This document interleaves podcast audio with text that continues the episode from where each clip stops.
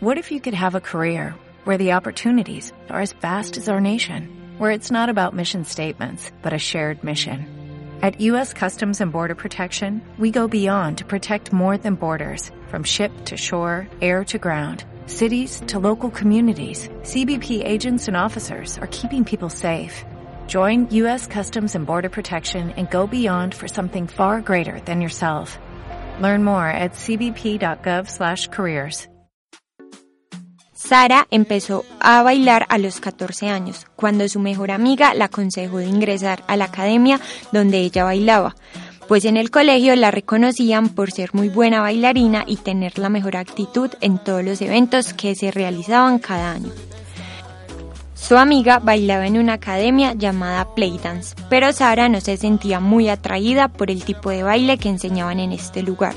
Además, el precio de cada clase era inasequible, Aparte que valía muchísima plata, era muy costoso eh, bailar allá. Entonces eh, valía por ahí una clase 180 mil pesos. Eso era muchísima plata. Y yo no podía decirle a mis papás que quería bailar y que me pagaban eso, que era tan caro. Por esta razón, su amiga le hizo la propuesta de entrar a Urban Flow, una academia de baile urbano, la cual tenía un precio que los papás de Sara sí aceptarían. En enero del 2012, Sara llamó a su amiga para que fueran a pagar la mensualidad en la academia, pero se llevó una gran sorpresa al ver que su mejor amiga no la acompañaría.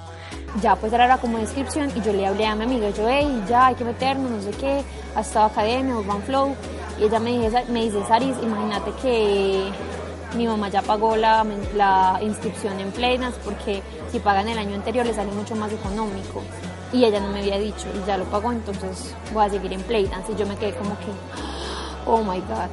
Fue demasiado difícil para mí tomar la decisión de sí entrar porque yo nunca en mi vida había tenido que entrar a un lugar completamente nuevo. Por esta razón, Sara tuvo que entrar sola a la academia. Aunque estaba un poco preocupada por la nueva experiencia, tenía muchas expectativas y ganas de aprender.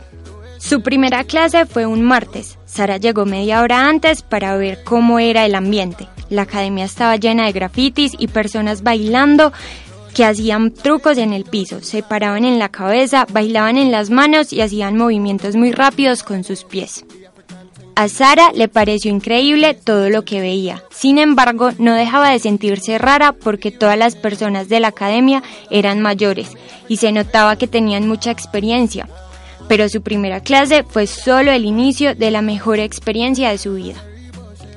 Sara obtuvo tanta experiencia en sus clases que el mismo año que ingresó a la academia empezó a realizar presentaciones. Ese mismo año, la directora de Urban Flow, Alexa Gal, me invitó a varios shows.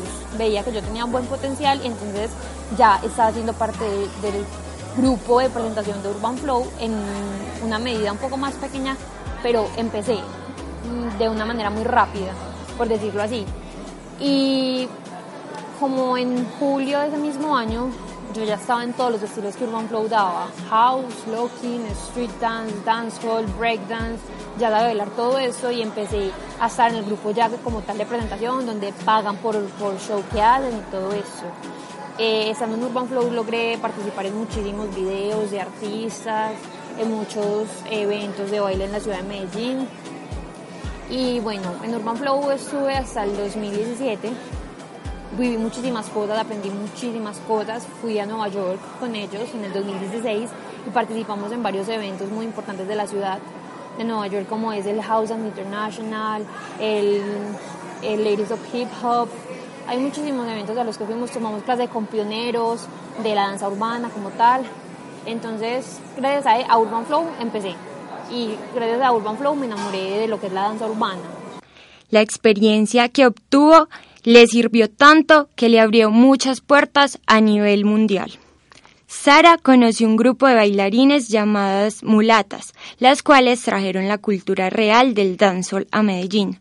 Bailando junto a ellas se enamoró de este estilo y actualmente es profesora en una academia llamada B Academy, donde enseña este baile de la cultura jamaiquina. En 2018 logré ir a Jamaica pude ir a Jamaica con las mulatas, con las que me enseñaron al principio todo lo que es el danzo como tal.